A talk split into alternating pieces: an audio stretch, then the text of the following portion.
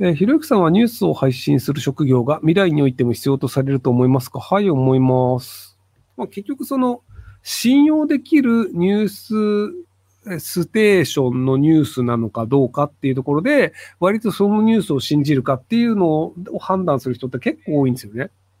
で、そのなんか、まあその新聞とかテレビは嘘が流れるよね、みたいなこと言う人結構いるんですけど、ただ、ネットの誰だかわからない書いてるようなブログに比べると、あの、テレビ局だったり新聞社のニュースの方がだいぶまともです。だって99%は大体正しいです。たまに1%ぐらいおかしなことをやるので、そのテレビ局とか新聞社が。なので、その、その1%を見て、そのテレビとか新聞は信用できないんだって言い出すことはいるんですけど、それごく一部なので、なので基本的には、あの、信用できるニュース局のものは、そんなに間違えることはないよねって思った方がいいんじゃないかなと思いますけど。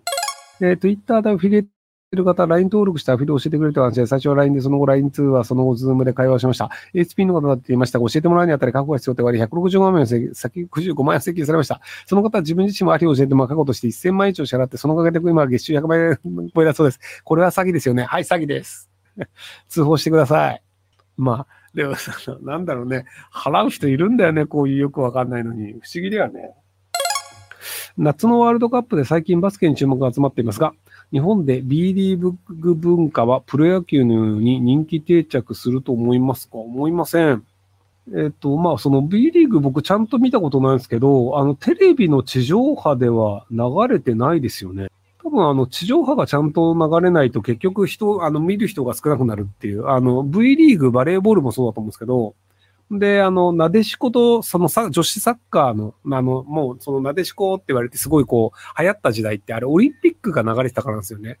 でも、その後にじゃあ女子サッカーの試合が、そのテレビで流れるわけではないので、結果としてみんな見なくなっちゃうっていう。なので、地方、地上波で流れるかどうかっていうところがキーなんじゃないかなと思いますけども。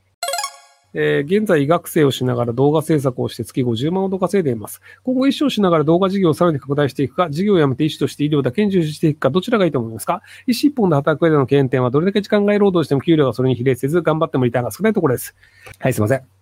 えー、理想としてはハードルが高いことは承知ですが、自分でやりたいことを選べる生活がしたいと思ってます。別にどっちに、その、なんか、選ぶ必要ないんじゃないかなと思いますけどね。なので、あの、お医者さんやりながら暇な時間で動画制作をして、で、多分その研修医としてなんかそのバイトをしに行くのか、まあそれかその自分で動画編集するのか、どっちか得な方を選ぶっていうので、別になんかあの、必ずどっちか選ばなければいけないっていうもんではないと思うので、好きな方を選べばいいんじゃないかなと思いますけど。えー、32歳男無能です。20代後半頃から Java のプログラマーとして就職しましたが、コーディングが習得できず、えプログラマーとして就職したけど、コーディングが習得できないんだ。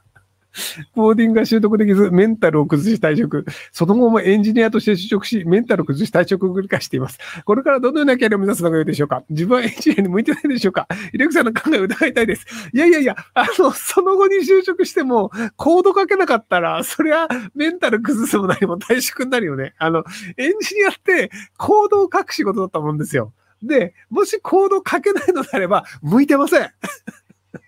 や、でもすごいよね。あの、コード書けなくても、エンジニアとして就職して、